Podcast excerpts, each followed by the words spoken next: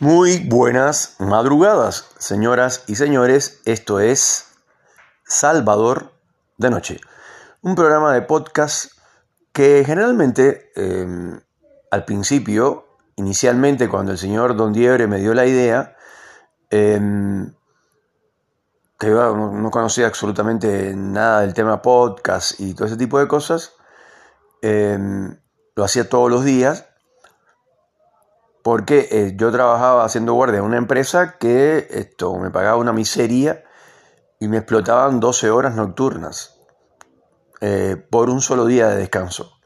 O sea, eh, el sistema se llama 6 por 1. Un solo día de descanso a la semana, lo cual es mortal, y 12 horas nocturnas todos los días. Entonces, de ahí salió, ahí empezó a, a producirse el programa en este caso el podcast.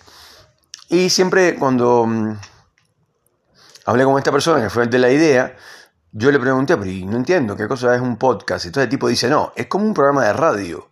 Entonces, como yo siempre hice radio, pues tengo una licenciatura en artes escénicas con especialización en cine, radio y televisión, me puse, yo he, o sea, he hecho radio profesional en Cuba y también acá en la Argentina.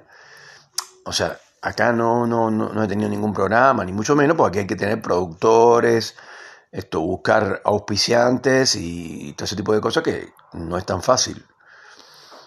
Entonces, lo que yo sí he hecho es que he participado en algunas radios que me han invitado, eh, pero no un día, he estado, a veces he estado, em, no sé, una semana yendo a un programa como de visita y o sea, como conozco la radio, porque he hecho radio desde que era muy joven, o sea, tengo esa... Mm, porque parece muy fácil hacer contenido hoy en día, que todo el mundo sube contenidos, pero no todo el mundo tiene eh, esto, más de 200.000 seguidores. la mayor parte de la gente no tiene nada, o sea, tiene muy poquitos, y la gente piensa que cualquier cosa que subas a la red, eso va a ser espectacular y va a tener una, una resonancia increíble y Pasa como en la vida real. Si el, contenido que subes es muy corto, tiene mala calidad, no está bien hecho, la persona que habla no se entiende ni lo que dice, eh, las imágenes son mm, eh, filmadas así como quiera, todo se mueve y eso la gente no lo ve. No lo ve y eso sí. Eso lo que ocurre es que al poquito, o sea, al poco tiempo las personas se cansan y no lo hacen más. Otra cosa muy diferente es las personas que son, por ejemplo, influencers que no solamente acá en, Argentina, sino también en otros países, em, hay muchas mujeres, este, sobre todo chicas jóvenes, bonitas, que tienen excelente eh, físico y son muy lindas de cara y qué sé yo, y bueno, hacen, hacen contenido que la gente lo que quiere ver es el, la linda mujer que es, no, no es por las cosas que dice, que son muy interesantes, no es por eso. Esa es una. Y después otras que eh, por ejemplo, hay una norteamericana en, que es, o sea, de origen latino, eh, que es del ejército de los Estados Unidos y sale todo el tiempo.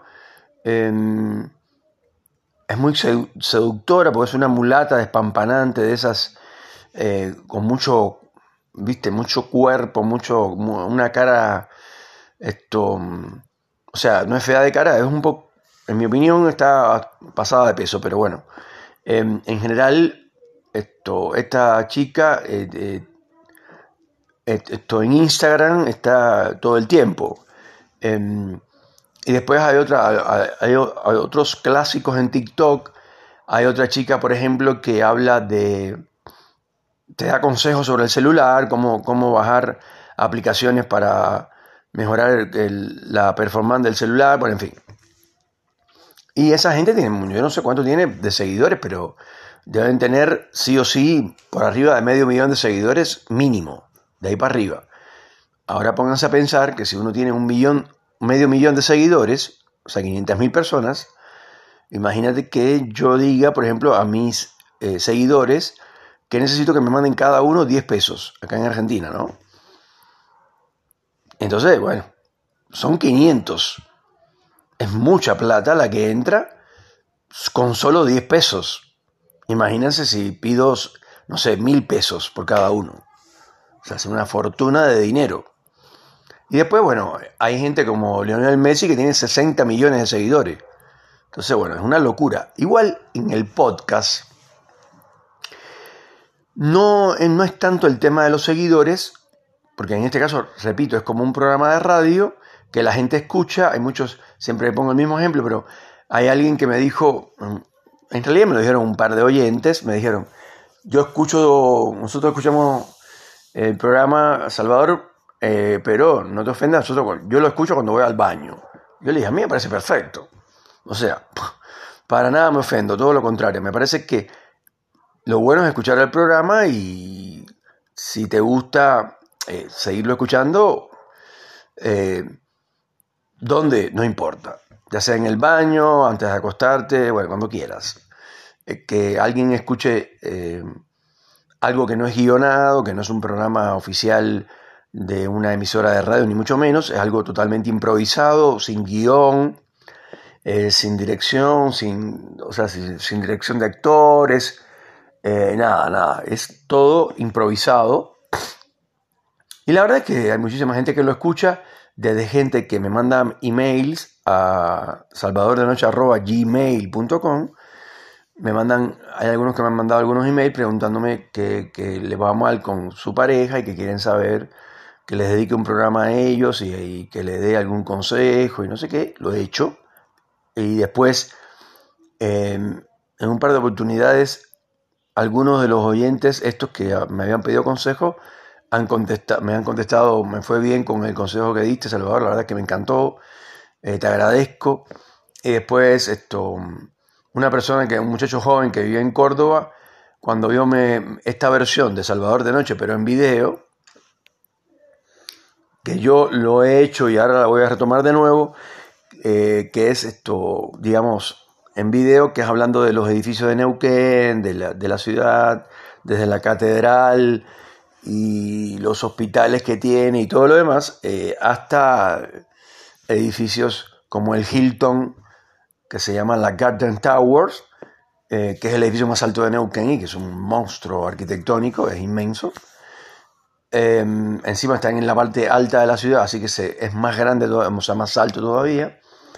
Y bueno, este muchacho que vivía en Córdoba pensaba que Neuquén era un pueblo chiquito con, no sé, con 20 cuadras, y cuando se dio cuenta que era una ciudad esto, muy grande, se entusiasmó a través de, lo que había visto, de los videos que yo subí a la red, y se vino acá a esto, Neuquén, y casualmente me encontró en la calle, y la verdad que fue una experiencia realmente muy, muy interesante.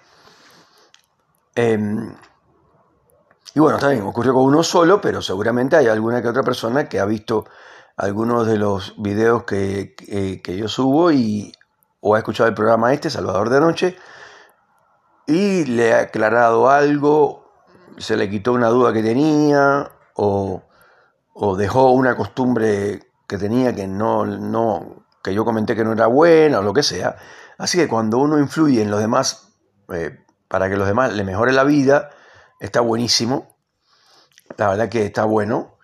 Y bueno, generalmente últimamente he hablado también de, política argentina, una crónica política em, sobre el, nuevo gobierno, eh, sobre la manera en que se maneja el nuevo gobierno.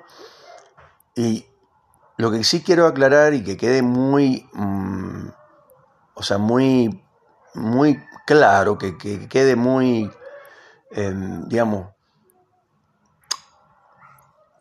o sea, que, que, la gente esté clarísima que para emitir un criterio sobre algo o alguien, lo primero que hay que hacer es saber del tema. No puedes emitir un criterio sin saber. O por lo menos sí puedes, pero no debes, porque no hay una responsabilidad.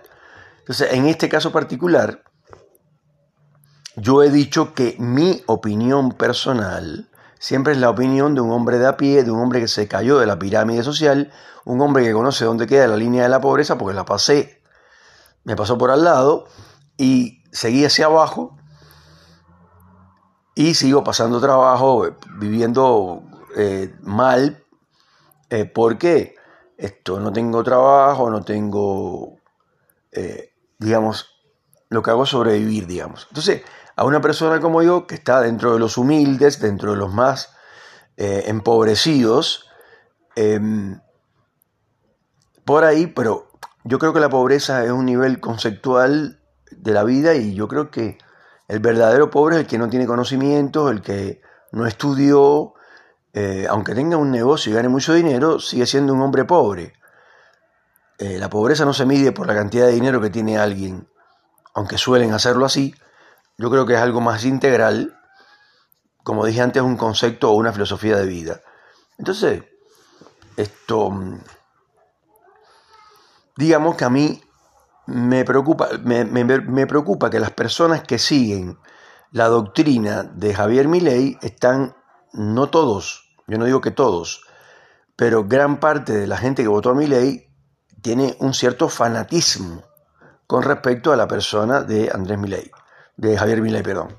O sea, eh, un tipo que, que, se muestra todo el tiempo eh, buscando las cámaras de televisión y los micrófonos, que le gustan más que la propia vida real, que, que se maneja a través de las redes sociales, que todo el tiempo lo que quiere es ganar fama, esto, mm, que no es un tipo para nada bruto, digamos, sin conocimientos o algo así, eh, es un tipo, digamos, que sabe lo que hace y lo hace a propósito, entonces él descoloca a la gente cuando, eh, por ejemplo, habla mal de alguien, habla mal de un país, como por ejemplo Brasil, que es nuestro socio comercial, eh, el, mejor socio comercial que tenemos, o el mayor socio comercial del mundo, y resulta que el presidente nuevo de la, Argentina habló mal de él. Entonces las cosas no son así. En este caso de José Ignacio Lula da Silva, el presidente brasileño. Los brasileños son nuestros vecinos y son 200 Mm, exacto, no lo sé, pero creo que son 205 millones o 210 millones o algo así. Siempre por arriba de los 200 millones. Y acá en la Argentina hay solo 45. Entonces, además de que Brasil es un país inmenso que tiene el mejor ejército, el mejor ejército de Latinoamérica, el primer lugar lo tiene Brasil, por la cantidad de tanques, cohetes, armamentos y hombres sobre las armas que tienen. Entonces, tampoco es para estar ofendiendo a nuestros vecinos con, una retórica eh, disyuntiva todo el tiempo, eh, disruptiva, perdón. Esto, pero a la vez también creo que merece un respeto por su investidura presidencial. Ese presidente le gusta a quien le guste, le pese a quien le pese, y ahora hay que fumárselo. Pero yo repito, la gente que está siguiendo el ideario mileyano están fanatizadas y no le puede decir nada de ley porque se ofenden. Y se ofenden feo, se ofenden en serio. Entonces, yo todavía no he conocido a alguien que siga mi ley y que cuando tú hables mal del presidente y diga, no, pero bueno, estoy de acuerdo con las cosas que hace, esto y lo otro, esa persona se quede callada, no te responda o te responda con una respuesta muy corta y muy respetuosa. Bueno, esta opinión, yo creo que hay que darle, hay que darle tiempo, yo creo que hay que apostar a él, no sé. Bueno, pues eso no es lo que pasa con la gente que sigue a mi ley. La gente que sigue a mi ley lo que quiere es pelear, quieren imponerse, etc. Entonces así estamos, país. Señoras y señores, esto fue Salvador de Noche.